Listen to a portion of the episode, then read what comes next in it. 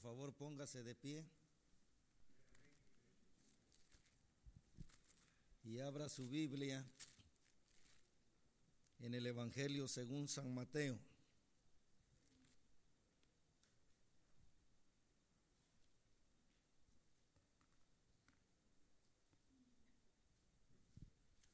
Capítulo 16.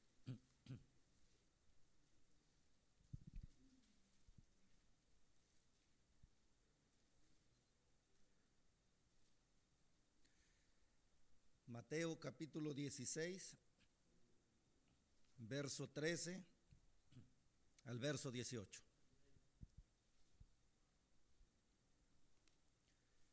La versión que yo uso es la 960. Lo tiene, ¿verdad que sí? Señor, nos presentamos en el nombre de Jesús de Nazaret, tu Hijo amado. Queremos rogarte de una manera especial que por favor en esta mañana nos hables y nos bendigas por nombre, porque por nombre tú nos conoces, tú conoces nuestra necesidad, tú sabes de qué estamos faltos, por favor háblanos, que te queremos escuchar, te queremos oír, queremos aprender más de ti, queremos conocerte a ti. Háblanos, Padre bueno. Y quisiera rogarte de una manera especial que si hay alguien enfermo, a tu palabra tú le añadas sanidad, a tu palabra tú le añadas restauración, a tu palabra tú le añadas liberación. Y si hay alguien que no te conoce, Rey Dios mío, a tu palabra añádele salvación. Todo lo pedimos en ese nombre que es sobre todo nombre, el nombre de nuestro Señor Jesucristo. Y te pedimos, buen Dios, que permitas que por medio de tu Santo Espíritu seamos no solo oidores, sino hacedores de la palabra.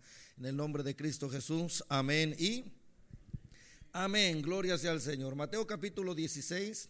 Yo voy a leer del verso 13 al verso 16 y usted lee el 17 y el 18. Pero cuando lea no se coma las comas, por favor. Leemos la palabra, la gloria del Padre, del Hijo y de su Santo Espíritu. Viniendo Jesús a la región de Cesarea de Filipo, preguntó a sus discípulos diciendo, ¿quién dicen los hombres que es el Hijo del Hombre? Ellos dijeron, unos Juan el Bautista, otros Elías y otros Jeremías o alguno de los profetas. Él les dijo, ¿Y vosotros quién decís que soy yo? Respondiendo Simón Pedro dijo, tú eres el Cristo, el Hijo del Dios viviente.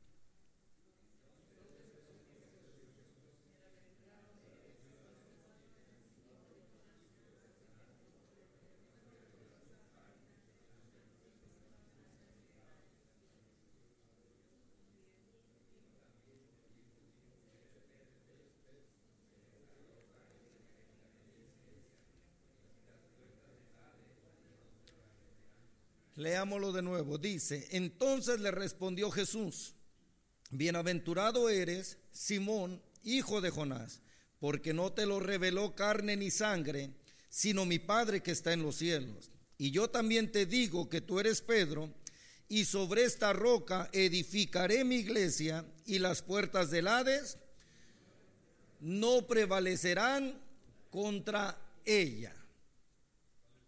Ahorita se sienta, ok, ahorita se sienta. La Biblia dice que el maestro viene caminando, de repente hace un alto y le pregunta a los discípulos, voy a usar una expresión que no debería de usarla, pero para explicarme mejor tengo que usarla porque Jesús sabe todas las cosas, ¿cuántos saben eso?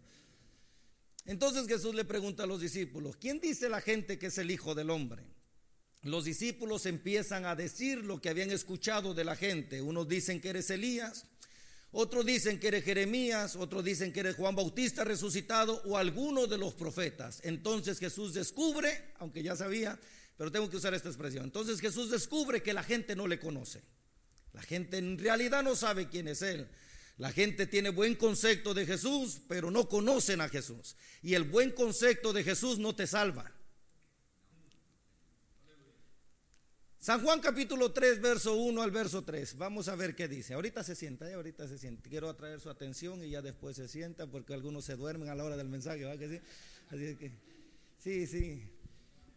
San Juan capítulo 3, verso 1 al verso 3. ¿Sí me van a ayudar o no me van a ayudar? Ok. Había un hombre de los fariseos que se llamaba Nicodemo, un principal entre los judíos. Este vino a Jesús de noche y le dijo, Rabí, sabemos que has venido de Dios como maestro, porque nadie puede hacer las señales que tú haces si no está Dios con él. Verso 3.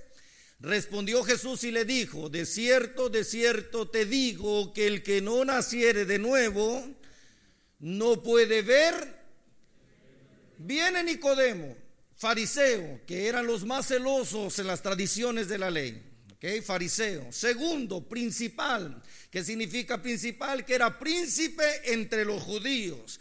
Y le habla muy bonito a Jesús. Tiene muy buen concepto de Jesús. Maestro, sabemos que has venido de Dios porque nadie puede hacer las señales, las obras que tú haces, a lo menos que Dios está con él. Y entonces Jesús le dice, tienes buen concepto, pero si no naces, no entras. Es importante, amados hermanos, no solamente tener buen concepto de Jesús, es importante conocer a Jesús. Ahora sí ocupe su lugar, por favor. Ahora la pregunta sería, porque cuando Jesús confronta a la gente, la gente tiene un concepto bueno de él, o más bien pregunta acerca de la gente, la gente tiene un buen concepto acerca de él. Y entonces él quiere saber si sus discípulos sí lo conocen. Y entonces dice la Biblia que Pedro abre la boca y el Padre se la llena y Pedro dice, tú eres el Cristo, el Hijo del Dios viviente. Jesús le dice, bienaventurado eres Simón, hijo de Jonás, porque no te lo reveló carne ni sangre, sino mi Padre que está en los cielos. La pregunta sería, ¿usted conoce a Cristo por lo que carne y sangre le ha enseñado? ¿O conoce a Cristo porque el Padre se lo ha revelado? Buena pregunta, ¿verdad que sí? Conoce a Cristo por lo que carne y sangre le ha enseñado. Porque si usted conoce a Cristo por lo que carne y sangre le ha enseñado, el día que la carne y la sangre le falle, ese día usted también le va a fallar a Dios. El día que la carne y la sangre le falle, ese día usted también se va a ir de la iglesia. Por lo tanto, viene Jesús y dice claramente, bienaventurado eres Simón, hijo de Jonás, porque esto no te lo reveló. Jesús tiene que ser una revelación. Ahora, Nicodemo viene con un buen concepto, le habla muy bonito al Señor, pero el Señor le tiene que hablar claro, Nicodemo si no naces de nuevo, no puedes ver el reino de Dios. Diga conmigo, reino de Dios. El reino de Dios no es solamente un gobierno, el reino de Dios no es algo, el reino de Dios es alguien. Para nosotros poder ver el reino de Dios necesitamos la revelación del Padre. Por eso es que Jesús dijo en Mateo capítulo 6, verso 33, todos se lo saben. ¿Qué dice? Mateo 6, 33. Más buscad qué? Más buscad primeramente el reino, ¿cierto o no? y su justicia y todas las demás cosas os vendrán por añadiduras. Eso nos enseña que el reino no solo es un gobierno, el reino de Dios es alguien. Eh, Lucas capítulo 17, vaya conmigo por favor. Evangelio según San Lucas capítulo 17. Vea lo que dice el verso 20. Preguntado por los fariseos cuándo había de venir el reino de Dios, le respondió y dijo, el reino de Dios no vendrá con advertencia, ni dirán, helo aquí o helo allí, porque el reino de Dios está entre vosotros. ¿Quién es el reino de Dios? El reino de Dios es Jesús. Por lo tanto, Nicodemo, ¿quieres ver el reino de Dios? Tienes que nacer de nuevo. En otras palabras, amados hermanos, es importante para que nosotros podamos conocer a Jesús que el Padre no lo revele. Lo interesante es que usted no puede venir a Jesús si el Padre no se lo revela y usted no puede acercarse al Padre si no es por Jesús. San Juan capítulo 6, verso 44. ¿Qué dice? San Juan, hoy vamos a poner a trabajar a estos muchachos. San Juan capítulo 6, verso 44. 44, le faltó el 40. Ninguno puede venir a mí si el Padre que me envió no le trajere y yo le resucitaré en el día postrero. A lo menos que el Padre nos atraiga a Jesús, entonces Jesús puede ser revelado a nuestras vidas. Ahora escuche bien. La gente tiene un concepto equivocado de lo que es la iglesia. La gente piensa que a la iglesia viene lo peor. No, señores. A la iglesia no viene lo peor. A la congregación viene lo peor. A la congregación puede venir el adúltero, puede venir el ladrón, puede venir el fornicario, puede venir el mentiroso, puede venir el drogadicto, puede venir el borracho. A la congregación puede venir quien se le dé la gana, pero a la iglesia no. Porque si hoy fuera el rapto de la iglesia, ¿se va lo mejor o se va lo peor? Se va lo mejor. Por lo tanto, en la iglesia de Cristo está lo, lo mejor. Asegúrese de ser parte no solo de la congregación, sino de la iglesia. No sé si me explico, amados hermanos. ¿Por qué? ¿Por qué? Escuche bien. Cuando Jesús descubre que la gente no le conoce, quiere saber si los suyos ya saben quién es. Cuando Pedro abre la boca, la Biblia dice que el Padre se la llena y Pedro hace una de las declaraciones más poderosas que, se han convertido en el fundamento de nuestra fe. Y entonces Pedro dice, tú eres el Cristo, el Hijo del Dios viviente. Y entonces Jesús le dice, bienaventurado eres Simón, hijo de Jonás, porque esto no te lo reveló carne ni sangre, sino mi Padre.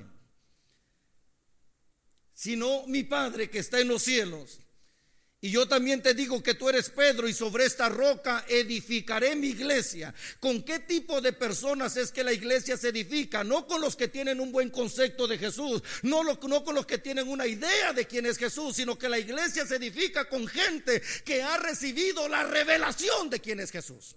¿Por qué? Porque segunda carta a los Corintios capítulo 5 verso 17 dice, de modo que si alguno está en Cristo, nueva criatura es. Las cosas viejas pasaron y aquí todas son hechas nuevas. Por lo tanto, si nuestra vida no ha tenido un cambio, significa que solo soy parte de la congregación, pero si ha tenido un cambio, significa que soy parte de la iglesia de Cristo Jesús. ¿Cuántos dicen amén a eso? No lo digo yo, lo dice la Biblia, Mateo capítulo 13, vaya conmigo, por favor. Este mensaje está lindo, no se sienta acusado ni se sienta señalado. No, no, este mensaje está lindo. Ahorita entramos a la parte buena, pero siempre hay que entrar en la parte donde nos tenemos que confrontar. Alabado sea el nombre del Señor.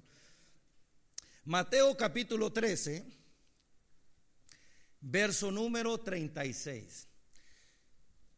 En esta mañana, si digo noche, usted me va a entender, porque luego somos como Nicodemo, buscamos al Señor solo de noche. El día de ayer estaba predicando en un evento en la ciudad de, de Lingo y una presencia tan bonita, pastor. A manera de testimonio, ¿se acuerda cuando yo un día, usted me habló para preguntarme cómo iba el asunto de Bania? Que iba yo para Riverside y que le dije, pastor, por favor, suérteme una palabra de bendición, ¿se acuerda? Y, y yo creo mucho en la cobertura pastoral, yo creo mucho en la declaración. Es más, hace muchos años, si usted tiene buena memoria, prediqué acerca de que es importante que veamos al líder que Dios ha puesto enfrente de la congregación como un padre espiritual. Que al final algunos sinvergüenza me mandaron unos mensajes ahí, ¿se acuerda que le platiqué? Pero está bien, está bien. Es importante que nosotros veamos al líder como un padre espiritual. ¿Por qué? Porque Eliseo lo enseñó, ¿verdad? Padre mío, Padre mío. Y cuando yo le pedí que me soltara una palabra, recuerdo que llego a predicar ese día en la ciudad de Riverside y no acabé de predicar. A medio mensaje cayó una unción tan fuerte, una presencia tan poderosa, porque Dios respalda la bendición de los líderes. ¿Cuántos dicen amén a eso? Vea lo que dice Mateo capítulo 13, verso 36. Entonces, despedida la gente, entró Jesús en la casa y acercándose a él sus discípulos le dijeron, explícanos la parábola de la cizaña del campo. Respondiendo él les dijo, el que siembra la buena semilla es el Hijo del Hombre. El campo es el mundo. La buena semilla son los hijos del reino y las cizañas son los hijos de quién? Del malo. ¿Quién es el malo? Vea lo que dice el verso número 39. El enemigo que la sembró es el diablo. Por lo tanto, Dios me ha dado para gloria de su nombre una serie de mensajes solamente en esa cita que leímos, Mateo 16, del verso 13 hasta el 18. Y faltan dos que todavía Dios me ha, revelado, pero no me he sentado todavía a sacar los bosquejos. Pero Dios me ha dado una serie de mensajes tan lindos. Y en esta mañana yo quisiera hablarles no solo de la revelación del Evangelio, sino que quisiera hablarles que la iglesia tenemos que entender que tenemos un Padre. ¿Por qué? Porque Jesús dijo, bienaventurado eres Simón, hijo de Jonás, porque no te lo reveló carne ni sangre, sino mi Padre. Cuando nosotros entendamos que tenemos un Padre, escuche bien, entonces desarrollaremos una relación mejor con Él. La gente tiene el concepto, y es buen concepto, pero no se puede definir en una totalidad. La gente tiene el concepto que oración es hablar con Dios, y no solamente es hablar con Dios. Por ejemplo, si yo le digo a usted que me lea una frase, usted lee una oración, ¿cierto o no? De hecho, hablar es una oración. Mas, sin embargo, cuando el Señor habla de oración, nos enseña que oración no solamente es hablar con Dios, sino que oración es una relación con Dios, comunión con Dios. Si nosotros aprendemos que tenemos un Padre, aprenderemos a relacionarnos con Él. Y entonces no vendremos solamente a hablar con Él, sino que Él hablaría con nosotros. Por eso hay ocasiones que nos podemos pasar una hora, dos horas hablando y hablando y hablando y hablando y hablando. Y usted ya se cansó de escucharme decir hablando y hablando. Y no la pasamos hablando, pero nunca dejamos que Dios nos hable. Por lo tanto, oración tiene que ser una relación con el Padre. Hablamos con el Padre y el Padre habla con nosotros. ¿Cuántos dicen amén a eso? Aquí dice claramente que la cizaña y el trigo no tienen ninguna diferencia, son tan idénticos. Pero la diferencia está en que una la siembra el hijo y otra la siembra quién? El diablo, en otras palabras. Hay hijos de Dios y hay hijos del otro, pero los del otro no vinieron. Alabado sea el nombre del Señor. Aquí puro hijo de Dios. ¿Cuántos dicen amén, amén? A ver, levante la mano los hijos de Dios. Si no la levanta es hijo del otro. Y agárrese porque a los hijos del otro le vamos a dar duro. Gloria sea al Señor. Los hijos de Dios, ¿ok? La diferencia entre la cizaña y el trigo, aunque son muy idénticos, la diferencia es que el trigo da fruto, la cizaña no.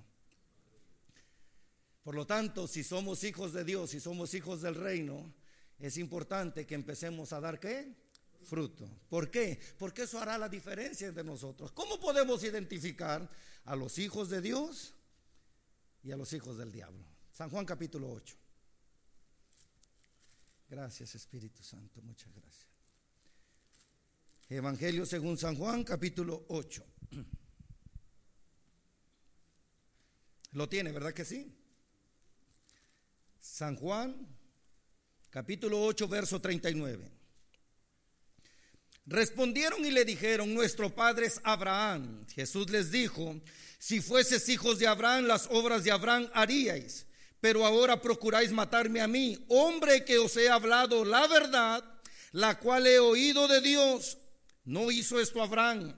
Vosotros hacéis las obras de vuestro padre. Entonces le dijeron, nosotros no somos nacidos de fornicación, un padre tenemos que es Dios. Jesús entonces les dijo, si vuestro padre fuese Dios, ciertamente me amaríais. Porque yo de Dios he salido y he venido, pues no he venido de mí mismo, sino del que me envió. ¿Por qué no entendéis mi lenguaje? Porque no podéis escuchar mi palabra. Vosotros sois de vuestro padre, ¿quién? El diablo, ¿cómo identificamos los que son hijos del diablo? Los hijos del diablo, primero, no aman a Jesús. Segundo, los ahora, eso de amar a Jesús es interesante. Si usted se mete a la escritura, si usted lee la palabra y de repente Jesús le enseña lo que es correcto y usted dice, no, como que eso no suena bien y usted quiere aplicarlo de otra manera, entonces lo que usted está haciendo es tratar de matar a Jesús y acomodarse al Jesús que a usted le conviene. Queremos matar al Jesús que ya vino y acomodarnos un Jesús de acuerdo a nuestra conveniencia. En otras palabras, no quiero acomodarme yo a Jesús, sino que Jesús se acomode a mí. Por lo tanto, los hijos de Dios aman a Jesús, oyen su palabra y obedecen su palabra. Los hijos del otro no, no aman a Jesús, no oyen su palabra ni tampoco obedecen su palabra. No solamente eso, Hechos capítulo 13. Los veo tan serios, sonrían, sonrían, le estamos dando duro a los otros, no a ustedes, ustedes son hijos de Dios. Hechos capítulo 13. Hechos capítulo 13. Vea lo que dice el verso 4. Ellos entonces, enviados por el Espíritu Santo, descendieron a Seleucia y de allí navegaron a Chipre. Y llegados a Salamina, anunciaban la palabra de Dios en las sinagogas de los judíos. Tenían también a Juan de ayudante, y habiendo atravesado toda la isla hasta Pafos, hallaron a cierto mago, falso profeta, judío, que era judío. Y si usted no sabe, los judíos son hijos de Dios, pero este no era hijo de Dios, era hijo del otro. Dice que era judío llamado Bar Jesús, que estaba con el procónsul Sergio Paulo, varón prudente. Este, llamando a Bernabé y a Saulo, deseaba oír la palabra de Dios. Pero le resistía Elimas, el mago, pues así se traduce su nombre, procurando apartar de la fe al procónsul. Entonces Saulo, que también es Pablo, lleno del Espíritu Santo, fijando en él los ojos, dijo, oh, lleno de todo engaño y de toda maldad, hijo de quién? Hijo del diablo, enemigo de toda justicia, ¿no cesarás de trastornar los caminos rectos del Señor? Viene Pablo, escuche bien, acompañado porque el Espíritu los había enviado. El procónsul los manda a traer porque quiere oír palabra de Dios. Y entonces dice que cuando ellos empiezan a exponer el mensaje, este hombre trata de oponerse y trata de desviar de la fe. En otras palabras, escuche bien. Cuando Dios hable al líder que Dios ha puesto en esta congregación, y Dios le dé ciertos proyectos para hacer y haga él una reunión de líderes y diga, esto es lo que Dios habló. Y de repente para esos proyectos se necesitan finanzas, para esos proyectos se necesita algo material. Y si su método no le da para que eso se logre, no se oponga. ¿Por qué? Porque cuando usted va a exponer algo, usted tiene que pensar, ¿va a hablar como hijo de Dios o va a hablar como hijo del otro? ¿Por qué? Porque si ya Dios habló, ¿quién soy yo para tratar de desviar de la fe a los que van a oír el mensaje de Dios? Es cierto, muchas veces mis métodos no me dan para que las cosas salgan, pero quiero decirte algo, Dios no se mete en métodos, Él es todopoderoso. Por ejemplo, San Juan capítulo en el Evangelio según San Juan capítulo 5, Jesús llega a un pozo y ve una multitud de enfermos. Le llama la atención un hombre que tenía 38 años de paralítico. Jesús al saber que llevaba mucho tiempo se acerca y le pregunta, ¿quiere ser sano? Este hombre no le dice ni sí ni no, sino que le da a conocer su método. Señor, cuando un ángel desciende de tiempo en tiempo a mover el agua, siempre me ganan. Entre tanto que yo voy, alguien desciende primero que yo. La única manera que él sabía que podía ser sano era si se metía al agua primero, era el método que conocía. Pero viene Jesús y le dice, los métodos para mí no funcionan. A ti te digo, levántate, toma tu lecho y vete a tu casa. ¿Por qué? Porque Dios no lo podemos encerrar en métodos. No sé si me explico, amados hermanos. Viene el ángel y le habla a María, María, Vas a concebir y darás a luz un hijo. Y María le dice, pero si no conozco varón. Y el ángel casi le dice, pues por eso te están escogiendo a ti. ¿Cuál era el método que María conocía? Que tenía que conocer un varón para embarazarse. ¿Cuál era el método de Dios? Muy diferente. Por lo tanto, escuche, cuando Dios dé una palabra, antes de hablar, analice, ¿voy a hablar como hijo de Dios? O voy a hablar como el hijo del otro? No sé si me explico. Es importante que como hijos de Dios entendamos que para Dios no hay nada imposible. Ahora, cuando Dios nos ha puesto en cierta posición, el objetivo nuestro siempre tiene que ser acercar la gente a Dios, no alejar la gente de Dios. Y ese es el problema que Jesús tenía con los líderes de aquel tiempo, tanto con los fariseos, con los saduceos, con los herodianos, con todos aquellos grupos religiosos que de alguna o de otra manera ponían tanta carga en la gente que lo que hacían era alejarlos de Dios en lugar de acercarlos a Dios. Y lamentablemente, pastor, estamos viviendo en tiempos actuales de la misma manera. Han puesto tanta regla, han puesto tanta carga que la gente ya no quiere a Dios. Cuando en realidad si aprendiéramos a conocer a Dios entenderíamos que Él ha hecho todo por tal de estar con nosotros. Nos dio lo mejor.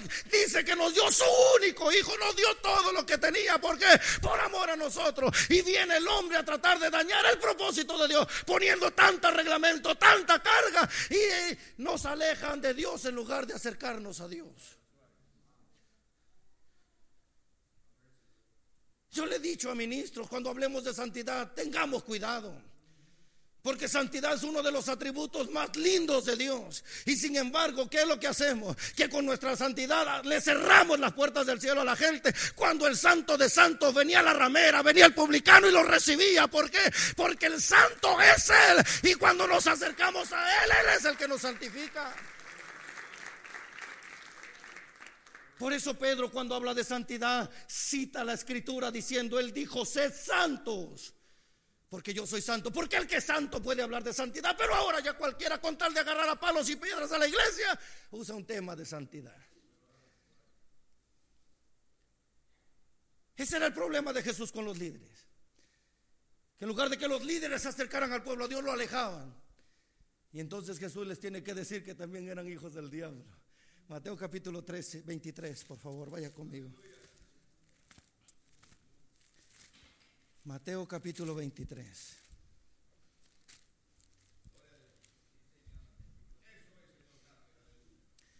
Mateo 23, ¿lo tiene, verdad que sí?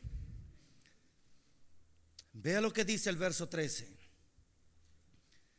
Mas hay de vosotros, escribas y fariseos hipócritas porque cerráis el reino de los cielos delante de los hombres, pues ni entráis vosotros, ni dejáis entrar a los que están entrando. Vea lo que hacían estos sinvergüenzas, hijos del diablo. Ni entraban y ni dejaban entrar a nadie. Y lamentablemente, amados hermanos, muchas veces la gente, es más, le voy a decir un error que nosotros cometemos. Y usted puede estar no de acuerdo conmigo, no hay problema. Pero muchas veces nosotros decimos conocer a Dios. Y nos pasa lo que aquel grupito de ciegos un día le dijeron a su mentor, queremos conocer al elefante. Entonces el mentor habló a un zoológico y le dijo, voy a llevar un grupo de cieguitos que quieren conocer al elefante. Por favor, quiero que nos den acceso al elefante. Cuando llegaron este grupo de ciegos, entonces el mentor les dijo, su instructor, su maestro les dijo, aquí está el elefante. Y ellos se acercaron y lo tocaron. Uno tocó la parte del estómago, otro tocó la cola, otro tocó la pata y, y así lo fueron tocando. Y al final el mentor les dijo, ahora conocen al elefante y los ciegos emocionados dijeron, sí, ahora lo conocen. Mi pregunta es, ¿lo conocían sí o no? No. Y lamentablemente decimos conocer a Dios y en realidad es que no lo conocemos. Y entonces queremos hablar de un Dios que supuestamente conocemos y sacamos todo de contexto cuando en realidad el Dios que nosotros tenemos, amados hermanos, es tan soberano y tan sublime que si Él se revelara en su total completamente a nosotros nos volveríamos locos. Él se revela poco a poco. Por eso es, solamente los que están tomando nota. Estudie por favor Jeremías capítulo 3, Jeremías capítulo 9, Éxodo capítulo 34. Y ahí Dios habla cómo es Él. Es más, tenemos tiempo, lo leemos rápido. Jeremías capítulo 9, vamos rápido. Jeremías capítulo 9. Se va a sorprender. Yo cuando estudié esto me, me sorprendió tanto. Jeremías capítulo 9. Verso 23, vea lo que dice. Así dijo Jehová. No se alabe el sabio en su sabiduría, ni en su valentía se alabe el valiente, ni el rico se alabe en sus riquezas, mas alabes en esto el que se hubiese de alabar, en entenderme y conocerme, que yo soy Jehová, que hago misericordia, juicio y justicia en la tierra, porque estas cosas quiero, dice quién, Dice Jehová, ¿cómo es Dios? Por eso hace un rato cuando Tony cantaba la última alabanza, el Espíritu se estremecía, porque su misericordia es para siempre. ¿Cuántos dicen amén a eso? Vea lo que dice Jeremías capítulo 3. Jeremías capítulo 3, verso 12. Ve y clama estas palabras hacia el norte y di, vuélvete, oh rebelde Israel, dice Jehová, no haré caer mi ira sobre ti, porque misericordioso soy yo, dice Jehová, no guardaré para siempre el enojo, reconoce pues tu maldad, porque contra Jehová tu Dios has prevaricado y fornicaste con los extraños debajo de todo árbol frondoso. Y no oíste mi voz, dice Jehová, verso 14, convertí hijos rebeldes, dice Jehová, porque yo soy vuestro esposo y os tomaré uno de cada uno de, cada ciudad y, y, dos de cada familia y os introduciré en Sión. Ahora vaya conmigo a Éxodo capítulo 34.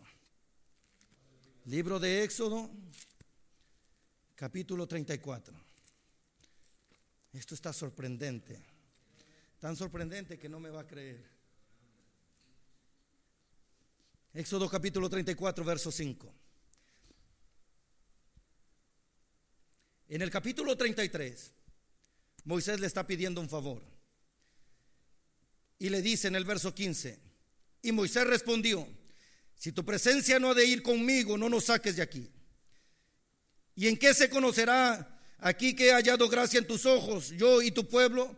Sino en que tú andes con nosotros y que yo y tu pueblo seamos apartados de todos los pueblos que están sobre la faz de la tierra. Verso 17. Y Jehová dijo a Moisés, también haré esto que has dicho por cuanto has hallado gracia en mis ojos y te he conocido por tu nombre. Entonces dijo, te ruego que me muestres tu gloria. Vea lo que dice el verso 19. Y le respondió, yo haré pasar todo mi bien delante de tu rostro y proclamaré el nombre de Jehová delante de ti y tendré misericordia del que tendré misericordia y seré clemente para con el que seré clemente. Dios le está diciendo a Moisés, voy a pasar delante de ti, aunque usted va a leer más adelante que Dios le dice que se meta en medio de unas piedras. ¿Por qué? Porque si él quiere ver su gloria, lo único que puede ver es su espalda. Eso está poderoso. ¿Por qué? Porque cuando creas que Dios te ha dado la espalda es porque estás a punto de ver su gloria. Cuando creas que Dios te ha dado la espalda es porque estás a punto de ver algo poderoso de Él. ¿Cuántos dicen amén? Ahora aquí dice la Biblia, escuche bien, que Dios mismo le dice, voy a proclamar mi nombre. Y entonces 34.5 de Éxodo, vea lo que dice. Y Jehová descendió en la nube y estuvo con él, proclamando el nombre de Jehová. ¿Quién proclamó el nombre de Jehová? Jehová, ¿verdad que sí? Verso 6. Y pasando Jehová por delante de él, proclamó, Jehová, Jehová, fuerte, misericordioso y piadoso, tardo para la ira y grande en misericordia y verdad que guarda misericordia a millares, que perdona la iniquidad, la rebelión y el pecado, y que de ningún modo tendrá por inocente al malvado, que visita la iniquidad de los padres sobre los hijos y sobre los hijos de los hijos, hasta la tercera y cuarta generación. Y entonces viene gente que en lugar de presentarnos a Dios tal y como se presenta, lo único que nos hablan es de las maldiciones de la tercera y la cuarta generación. El otro día se me acerca una hermana, su niño nació enfermito. Y entonces me dice, ¿usted pudiera orar por él? Le digo, claro. Y dice, ¿y pudiera orar por nosotros? Le digo, claro que sí. Dice, lo que pasa es que el otro día vino alguien a decirnos que este niño nació así por culpa de nuestro pecado. Y entonces la gente empieza a hablarte de maldiciones y empieza a hablarte de las generaciones en lugar de presentarte al Dios que dice que hace misericordia a millares. Ahora me sorprende Dios que dice que perdona el pecado, que perdona la iniquidad y que perdona la rebelión. Hermana Maldonado, por ejemplo, si yo voy caminando y se me cae la toalla y la golpeo, yo puedo decir, ay, perdone, perdone, y sigo caminando. Pero cuando yo entonces vengo y digo, ahorita que pase cerca de la hermana Maldonado, le voy a dar un toallazo. Eso se llama iniquidad es aquello que preparo antes de hacerlo. No sé si me explico. No es lo mismo caer en fornicación que ya tener el cuarto del hotel y la hora que vas a llegar. No sé si me explico, no sé si me explico. Mas sin embargo, viene Dios y dice, perdono el pecado, perdono la iniquidad y perdono la rebelión. Y vean ustedes una cara de incredulidad. Pero Dios se está presentando. Ahora, ¿será que Dios ama el pecado? No. ¿Será que Dios ama la rebelión? No. Vea lo que dice Salmo 7. Vaya conmigo, por favor, Salmo 7. Hay que ser claros con la Biblia. Salmo 7. Verso número 11. Dios es juez justo.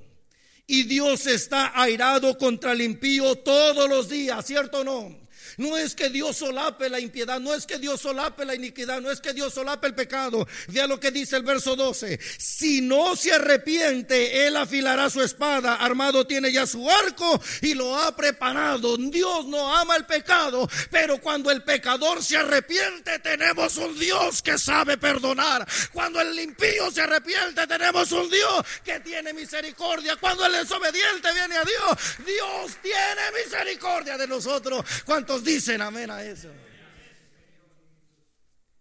Nuestro Dios es tan sorprendente.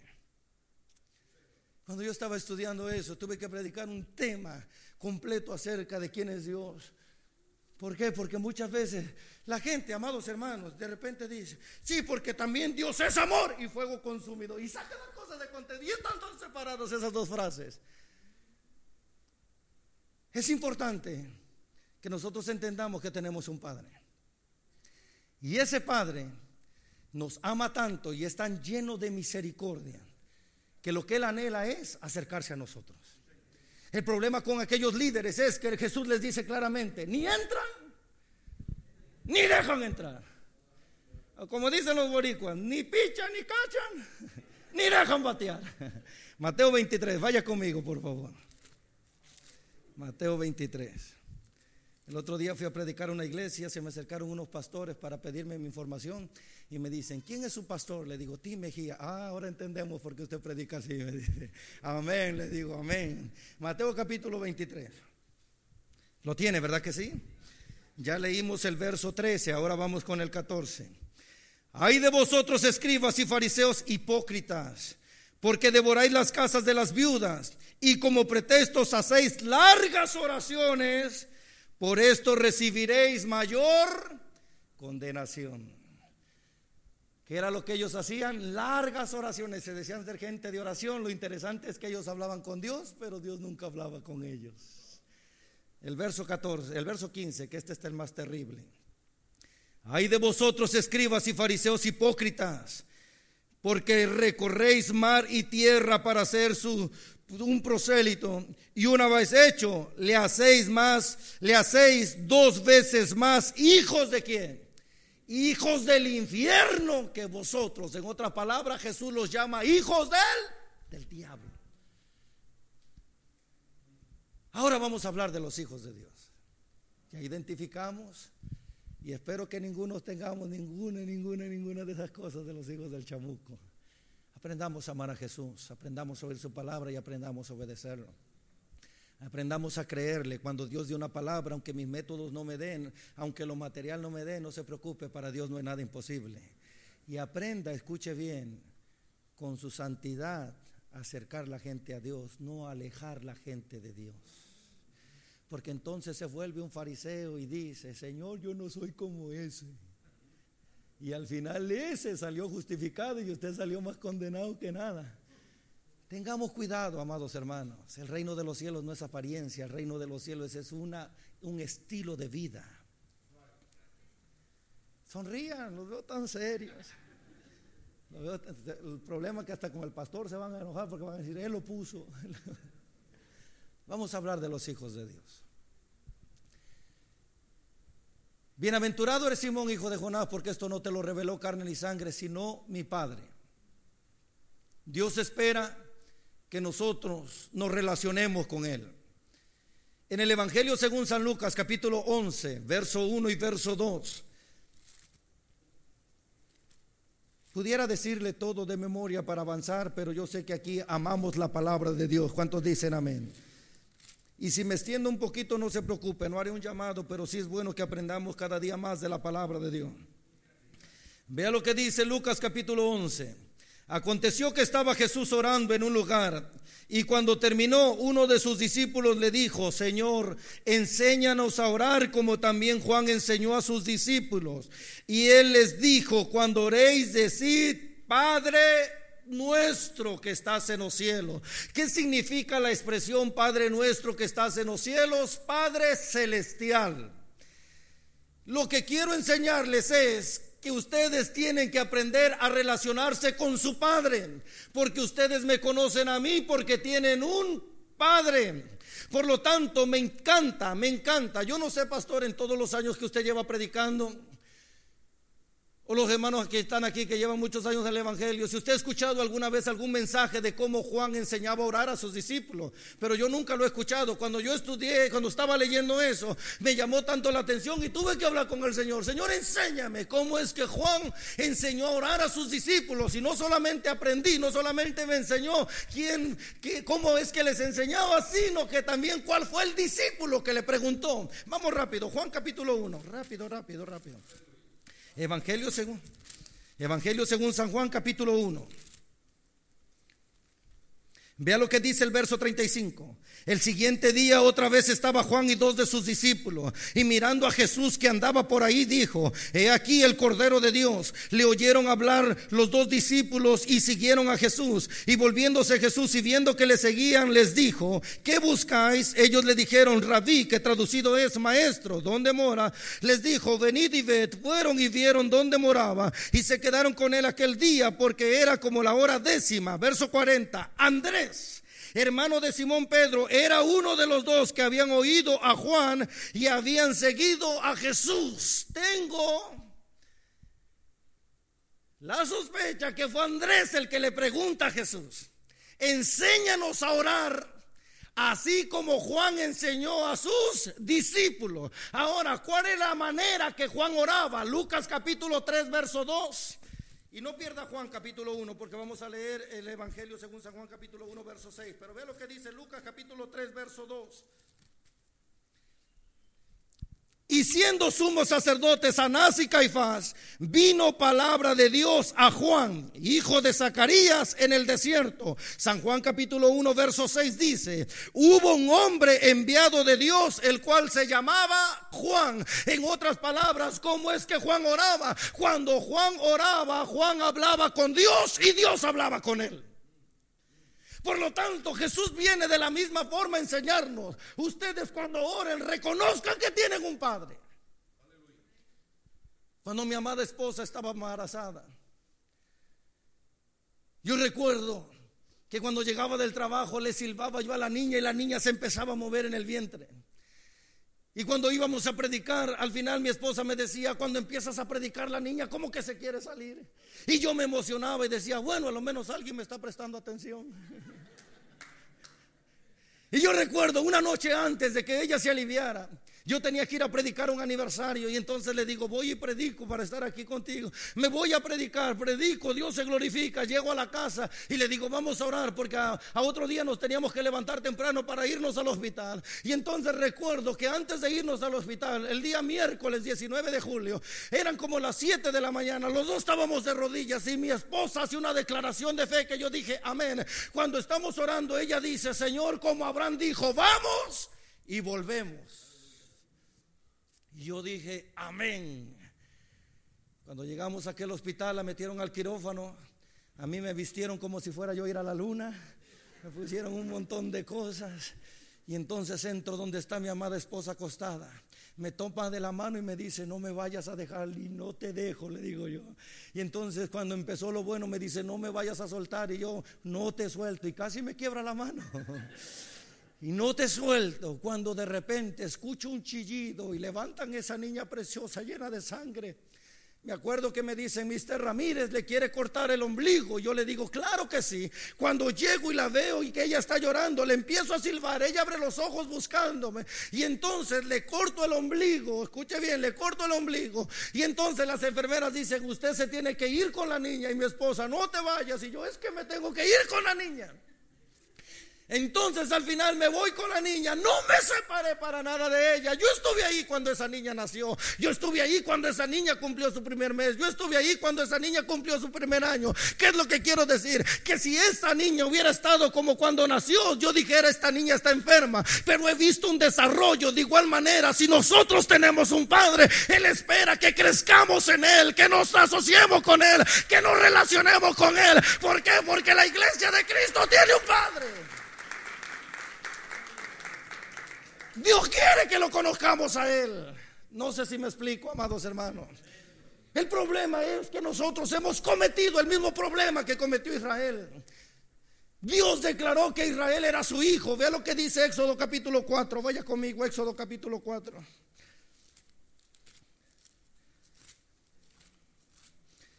Éxodo capítulo 4.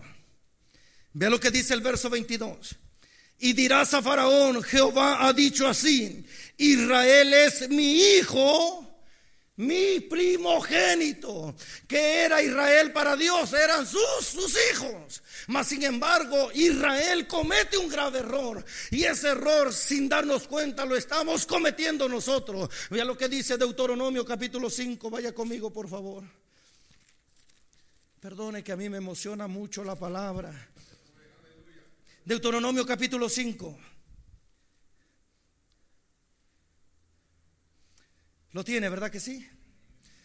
Vea lo que dice el verso 22.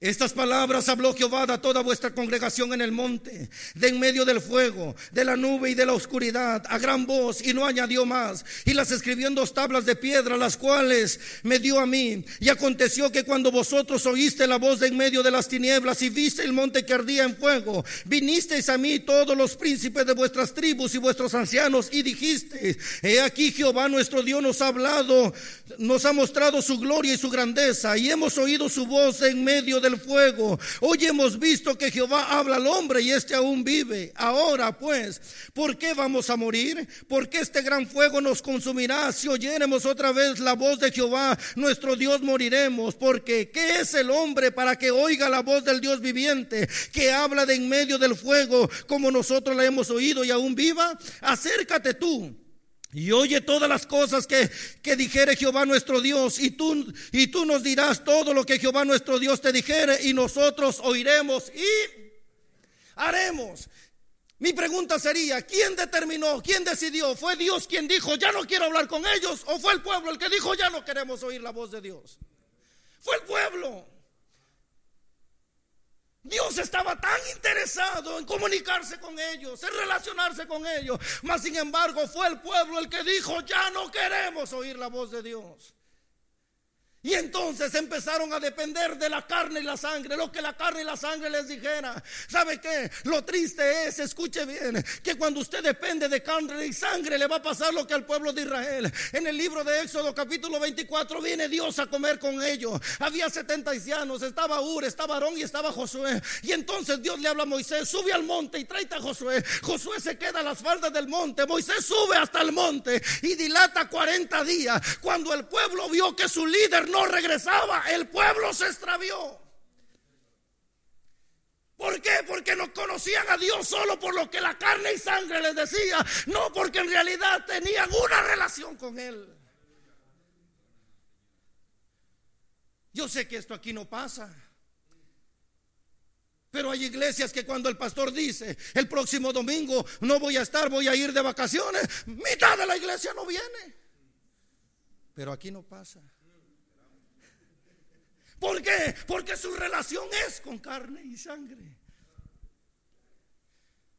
Cuando vieron que la carne y sangre no estaba con ellos, se confundieron tanto que juntaron oro y le dijeron a Aarón, haznos un becerro de oro y vamos a declarar que este fue el Dios que nos sacó.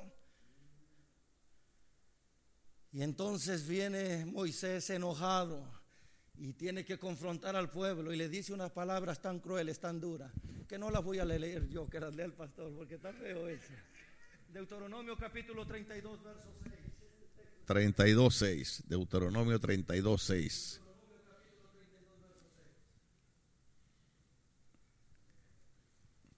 Así pagáis a Jehová, pueblo loco e ignorante.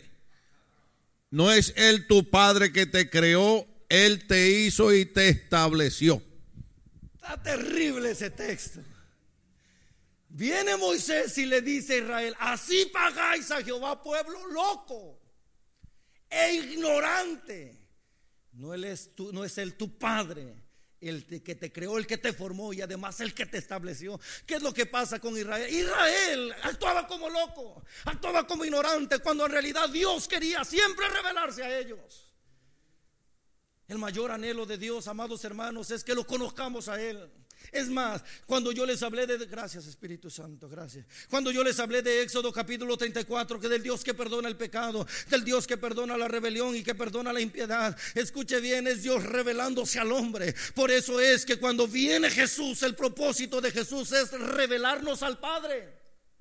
El propósito de Jesús es enseñarnos quién es el Padre. Por eso es que Él decía, Juan capítulo 17, verso 3, y esta es la vida eterna, que te conozcan a ti, el único y verdadero Dios. San Juan capítulo 14, verso 6, Jesús dice, yo soy el camino, soy la verdad y soy la vida, y nadie viene al Padre. El objetivo por el cual Jesús vino es para revelarnos al Padre. Por eso es que en Juan capítulo 1, cuando Juan Bautista está bautizando, valga la redundancia, de repente ve a Jesús, dice, he aquí el Cordero de Dios que quita. La palabra quita es que perdona, que borra el pecado del mundo. Jesús vino a revelarnos al Padre, que es el que perdona, el que borra, el que limpia de todo pecado. Tenemos que aprender a relacionarnos con nuestro Padre. ¿Cuántos dicen amén? Yo necesito relacionarme más con Él. Se lo digo de todo corazón. Yo necesito aprender a más, a ser más obediente a la voz de Dios. El otro día fui a predicar una iglesia. Algún día voy a testificar de lo que Dios hizo en el trabajo con mi esposa y conmigo. Voy a testificar lo de la visa. Dios ha hecho tantas cosas con, con seres imperfectos como nosotros. Pero el otro día voy a predicar a una iglesia. Cuando termino de predicar, escucho la voz del Espíritu que me habla mi espíritu y me dice, cuando te entreguen la ofrenda se la das al pastor. Pero como yo había dejado de trabajar en el trabajo, valga la redundancia, donde ya llevaba yo muchos años, usted sabe que cuando hay un cambio, la, la economía se destabiliza un poco. Y entonces yo estaba muy ajustado con los pagos. Y yo siempre he aprendido esto, desde muy niño lo aprendí. La Biblia dice, el que no pruebe para su propia casa es peor que un incrédulo. Así que yo he sido muy responsable en esa área, con mi esposa, con mi niña. Y entonces, voy, entrego la parte, voy y me siento. Y me empiezo a acordar lo que tenía que pagar y la renta ya encima. ¿Y sabe qué fue lo que hice? Me llevé la ofrenda. Cuando llego a la casa sentía yo una intranquilidad, no me sentía en paz. Abracé a Vani y le digo, ¿sabes qué? Desobedecí a Dios. Me siento tan mal porque lo desobedecí. Pero lo que hice fue pedirle perdón a Dios, me tiré de rodillas y le digo, Señor, necesito estar en paz, sé que te desobedecí. Necesito estar en paz. Y recuerdo que el primer cheque que me da le dije a mi esposa, vamos a ir a bendecir a aquel pastor. Cuando llegamos, estaba sentado con su familia y llego y le digo, pastor, traemos una bendición de parte de Dios para usted. Y el pastor me abraza y me dice, solo Dios sabe cuánto la necesitábamos. ¿Verdad que muchas veces desobedecemos a Dios? Sí. Si ya no te sientes mal, ponte a cuentas. Porque te estás acostumbrando. Pero si te, si te sientes mal, ven a Él, Él te perdona. ¿Cuántos dicen amén a eso? Él te perdona y tiene misericordia de ti. Alabado sea el nombre del Señor. Vale la pena que reconocer que tenemos un Padre. ¿Por qué? Porque te puede traicionar quien menos tú esperabas. Te puede ignorar quien menos tú imaginabas. Te puede fallar en quien más tú confiabas, pero si reconoces que tienes un padre, tu padre nunca te va a abandonar, nunca te va a dejar. Vea lo que dice Isaías capítulo 63, verso 16. Por favor, Isaías capítulo, el tiempo aquí corre rápido. Cinco minutos y le paramos hasta donde lleguemos. Vea lo que dice. Jeremías, eh, Isaías capítulo 63, verso 16. Ese texto, por favor, márquelo en su Biblia. Si puede, memoríceselo. Ese texto está muy poderoso. Lo busco. Isaías capítulo 63, verso 16. Vea lo que dice. Marque ese texto en su Biblia, por favor. Dice, está ahí. Pero tú eres nuestro Padre. Si bien Abraham nos ignora e Israel no nos conoce, tú, oh Jehová, eres nuestro Padre, nuestro Redentor perpetuo es tu nombre. ¿Cuántos dicen amén a eso? Te puede ignorar quien menos tú imaginabas, te puede dar la espalda en quien más tú confiabas, pero tu Padre, tu Padre, tu Padre nunca te va a dejar. ¿Cuántos dicen amén a eso? ¿Cuántos se atreven a darle un fuerte aplauso al Rey de Reyes y Señor de Señores? Isaías 64.8, por favor, Isaías 64.8. Tenemos que avanzar. Ahora pues Jehová, tú eres nuestro Padre, nosotros barro, y tú el que nos formaste, así que obras de tus manos somos todos nosotros. ¿Quién es nuestro Padre? Nuestro Dios. Tenemos que aprender a relacionarnos con Él. Salmo 103, verso 8. Salmo 103, verso 8.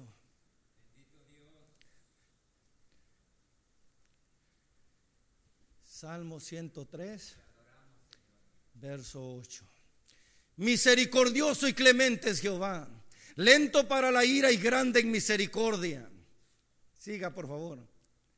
No contenderá para siempre, ni para siempre guardará el enojo no ha hecho con nosotros conforme a nuestras iniquidades, ni nos ha pagado conforme a nuestros pecados. Porque como la altura de los cielos sobre la tierra, engrandeció su misericordia sobre los que le temen. Cuanto está lejos el oriente del occidente, hizo alejar de nosotros nuestras rebeliones. Como el Padre se compadece de los hijos, se compadece Jehová de los que le temen. ¿Tenemos un buen padre, sí o no? Claro que sí. Hay que aprender a relacionarnos con nuestro padre. Oseas, Oseas capítulo 11, verso 1. Cierro, voy a ir cerrando ya. Oseas capítulo 11, verso 1. Oseas capítulo 11, verso 1. Cuando Israel era muchacho, yo lo amé y de Egipto llamé a mi hijo. Israel era reconocido como hijo de Dios. ¿Cuántos dicen amén? Ahora, ¿por qué Israel fue reconocido como hijo de Dios? Aquí quiero aventarles un reto. En el libro de Génesis, en el capítulo 14, la Biblia dice que Abraham agarra 318 esclavos nacidos en casa. Diga conmigo, nacidos en casa. Dígalo fuerte, nacidos en casa. ¿Sabe qué es lo que me llama la atención, pastor? Que se hace énfasis, que agarró 318 esclavos nacidos en casa. Porque solamente la gente que se sabe que es de casa pelea. Los que no son de casa por cualquier cosa se van. Los que no son de casa no tienen compromiso. Los que no son de casa ponen cualquier pretexto para irse a otro lugar. Pero los que son de casa saben pelear porque saben que por la casa se pelea.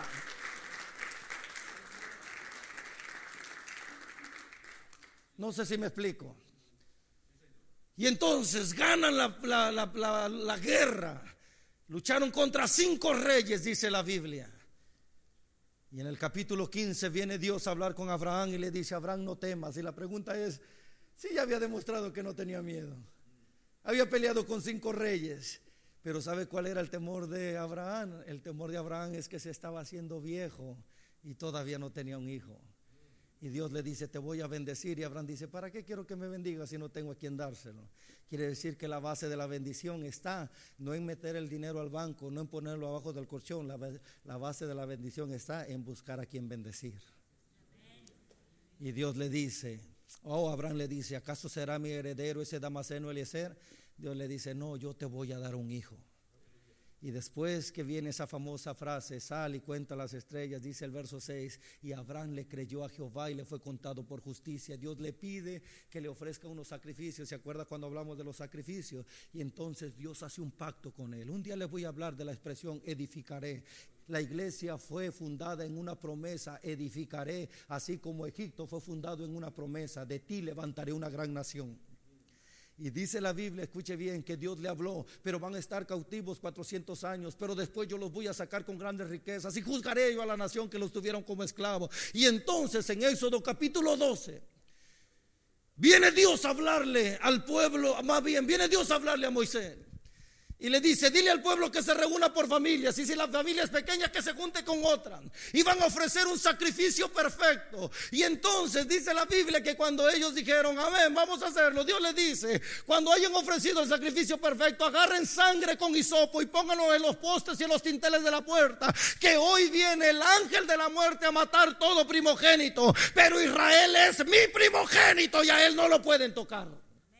Y entonces dice la Biblia que vino el ángel de la muerte. Y cuando vino el ángel de la muerte, donde veía sangre, no se podía entrar. Y entonces mató a todos los primogénitos de Egipto. Y entonces dice la Biblia que los de Egipto venían y le decían a Israel, por favor, ya váyanse, váyanse. Y esa noche fue conocida como la noche de la salida, la noche de la Pascua. A causa de los sacrificios de animales, nace la nación de Israel, que es considerado el Hijo de Dios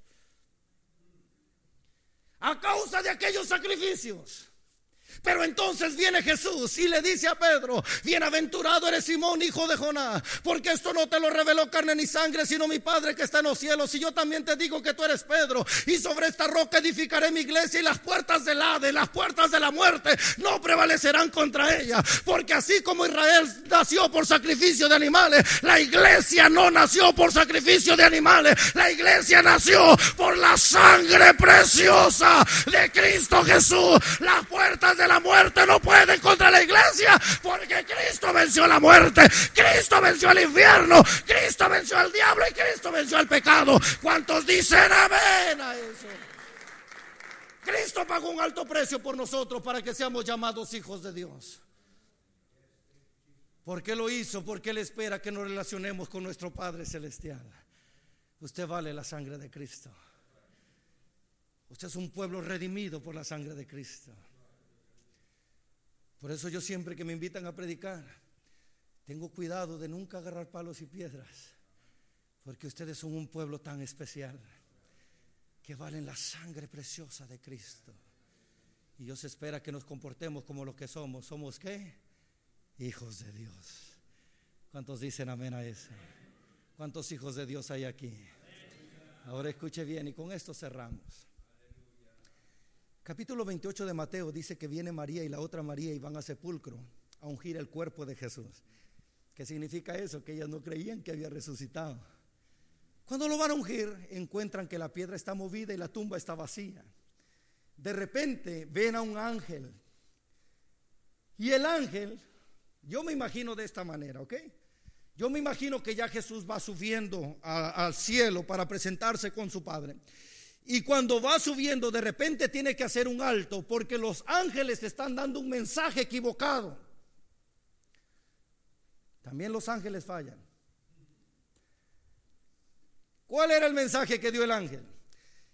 Que cuando ve a las mujeres, le dice, yo sé que buscan entre los muertos al que vive, pero él no está aquí, él ha resucitado. Vayan y díganle a sus discípulos el mensaje de los ángeles fue este, vayan y díganle a sus discípulos. Y entonces Jesús, que ya va a entrar al cielo, dice, espérate, espérate, estos están dando el mensaje equivocado. Llegan y se presentan delante de las mujeres y le dice, escuche bien, ¿por qué le digo esto? Porque la Biblia dice que María lo quiso abrazar y Jesús le dijo, no, no, no, no me toques porque todavía no he subido al Padre. Y entonces le dice, vayan y díganle a mis hermanos, ya no son mis discípulos ahora son hijos de mi Padre. Y ah, ¿cuántos dicen amén Somos hijos de Dios, gracias a lo que Cristo Jesús hizo por nosotros. Póngase de pie, por favor. Aquí el tiempo corre muy rápido. ¿Verdad que necesitamos relacionarnos con nuestro Padre?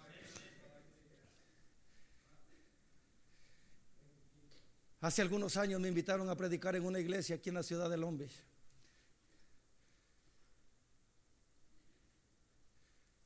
Le dije a la iglesia que abriera la Biblia en cierta cita bíblica. Y entonces empecé a orar. Y cuando estoy orando, el Espíritu habla a mi espíritu y me dice, busca el Salmo 138. Y yo dije, amén. Entonces le dije a la iglesia, vamos a buscar otra cita bíblica. Salmo 138. Había un muchacho sentado en la parte del frente y cuando empiezo a predicar y a predicar y a predicar, el muchacho empezó a llorar. Y empezó a llora llora llora. Y yo seguí predicando. De repente se levantó y se salió. Como los 10 minutos regresó y seguía llorando y llorando y llorando. Cuando termino de predicar hago una pregunta, ¿habrá alguien que Dios le habló? Y varios levantaron la mano. Y yo dije, quisiera llamar al frente a todos aquellos que Dios les haya hablado. Y entonces el muchacho pasa y te tira de rodillas.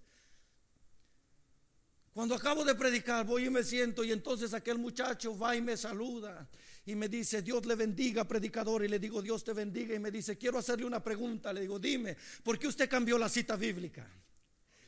Y entonces le digo, lo que pasa es que cuando empecé a orar, el Espíritu me habló que leyera ese salmo. Dice, ¿sabe por qué le pregunto? Porque cuando usted empezó a hablar, me estaba diciendo toda mi vida. Hoy por la mañana, cuando yo me levanté, agarré el teléfono para llamar a mi abuela que me crió en México. Y cuando llamo me dicen, ¿sabes que tu abuela se está muriendo? Está muy grave. ¿Sabe qué lo que yo hice, predicador? Que me salí buscando una iglesia para pedirle a Dios que hiciera algo por ella. Y la primera iglesia que hallé fue esta. Y resulta que cuando paso hasta el frente, usted va a leer una palabra y después la cambia. Y me empieza a decir toda mi vida. Y entonces yo le dije a Dios, si eres tú el que me está hablando, voy a salir y voy a hablar a México y que me digan que mi abuela ya está mejor. Y le digo, ¿y qué pasó? Dice, se dio cuenta que me salí. Le digo, sí. Cuando me salgo para hablar por teléfono, llamo y me contestan y pregunto, ¿cómo está mi abuela? Y me dicen, no sabemos qué pasó, que hace unos minutos se levantó como si nada hubiera pasado. ¿Acaso tenemos un Dios que nos habla así? Dios quiere hablarnos a nosotros. Dios quiere tener esa relación con nosotros. El problema es este, que no conocemos a nuestro Dios. Y le voy a enseñar tan fácil como no lo conocemos. Hay ocasiones que nos metemos en un día de ayuno. Pasamos un momento agradable de oración. Venimos a la iglesia y empezamos a cantar y levantamos las manos. Y entonces empezamos a sentir la presencia de Dios y dice usted, wow, valió la pena haber ayunado, haber orado. Qué rica presencia de Dios. Y entonces sales tan contento y satisfecho. Al siguiente culto resulta que cometiste un error, tuviste una discusión, ¿por qué no cometiste un pecado? Y cuando llegas a la iglesia ya no te sientes digno de levantar las manos, ya no te sientes digno de alabarlo. Mi pregunta sería, ¿lo alabas porque tú eres santo o porque Él es santo? Porque si lo alabara porque Él es santo, no importa cómo llegue, ¿sabe por qué? Porque el día que Adán pecó, Dios llegó a la cita y le dijo a Adán, ¿dónde estás tú? Porque yo estoy en el mismo lugar. Yo he venido a la cita. De igual manera, Dios espera que aprendamos a alabarlo por lo que Él es y no lo que somos nosotros. ¿Verdad que necesitamos relacionarnos con nuestro Padre? Necesitamos relacionarnos con nuestro Dios.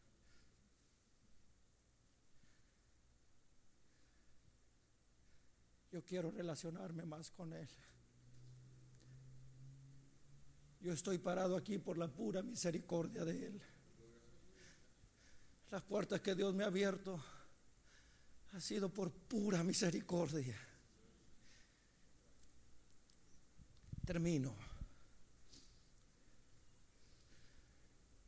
Que ya debía haber terminado, pero los predicadores tenemos derecho a decir tres veces con esto termino y ahora sí es la tercera. Venga, brother. Párese ahí. Búsqueme Lucas 20, Lucas 15, 20 y con esto termino ahora sí. Tony, ven. ¿Dónde está Tony aquí? Háblale Norma para que venga rápido, porque a mí como que no me hace caso. Ya, ya viene, ya viene, ya viene. Ellos son mis amigos, eh, los conozco de muchos años, por eso puedo bromear con ellos. Lucas, 20, Lucas 15, 20.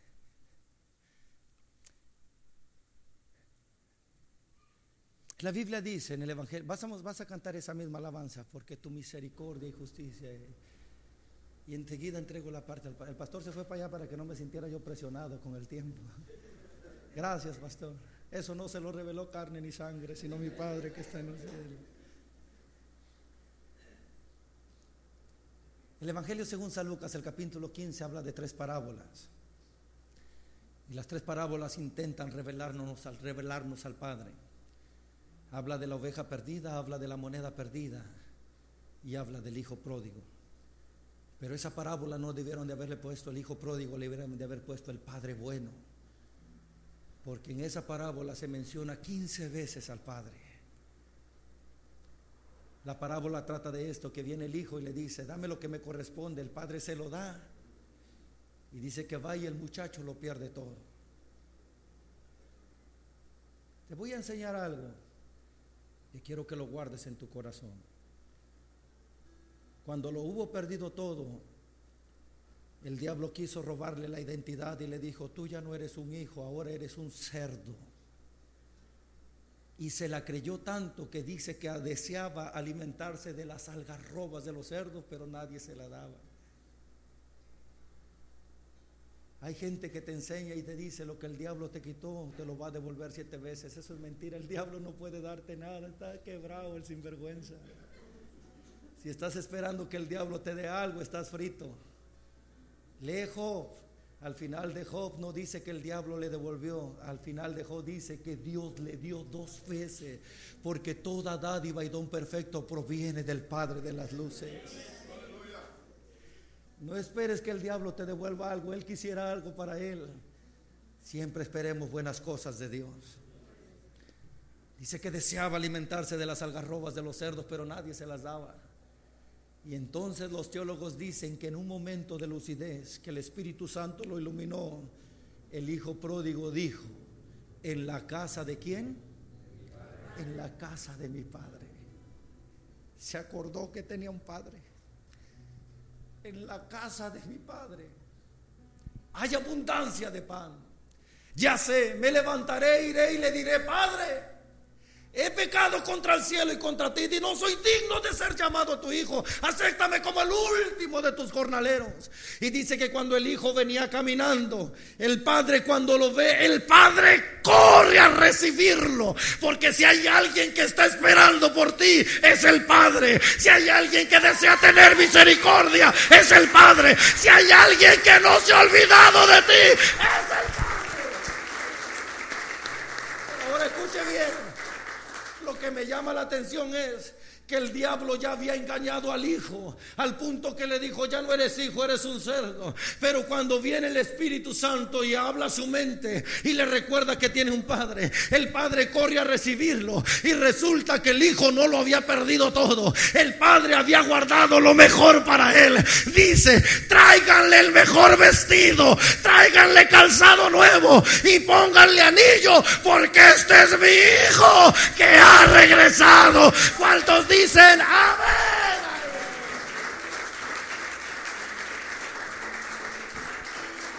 ¿Verdad que necesitamos relacionarnos con nuestro Padre? ¿Verdad que necesitamos conocer a nuestro Padre? Jesús para motivarnos a conocerlo Él dijo, el mensaje de ocho días, me lo llevé y lo estuve digeriendo toda la semana. Para febrero tengo un retiro de líderes y voy a tener que robarle ese mensaje. Escuche bien, nosotros necesitamos relacionarnos más con nuestro Padre Celestial. Necesitamos conocer más a nuestro Padre. Jesús para motivarnos nos dice, ¿quién de vosotros, si tu hijo te pide un pan, le das una piedra? O si te pide un huevo, le das un escorpión. O si te pide un pez, le das una serpiente. Pues si ustedes, siendo padres malos, saben dar buenas dádivas a vuestros hijos, cuanto más vuestro Padre no dará de su espíritu a aquellos que se lo pidan. ¿Cuántos dicen amén a eso? Necesitamos relacionarnos con nuestro Padre. Cierre sus ojos y entonemos esta alabanza. Porque tú eres bueno. Porque para siempre Sí, Señor. tu misericordia es cada mañana al despertar. Mi Dios.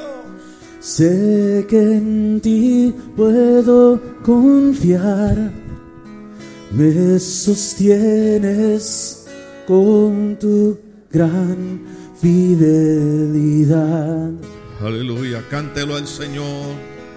porque tú eres bueno, Sí. porque tú...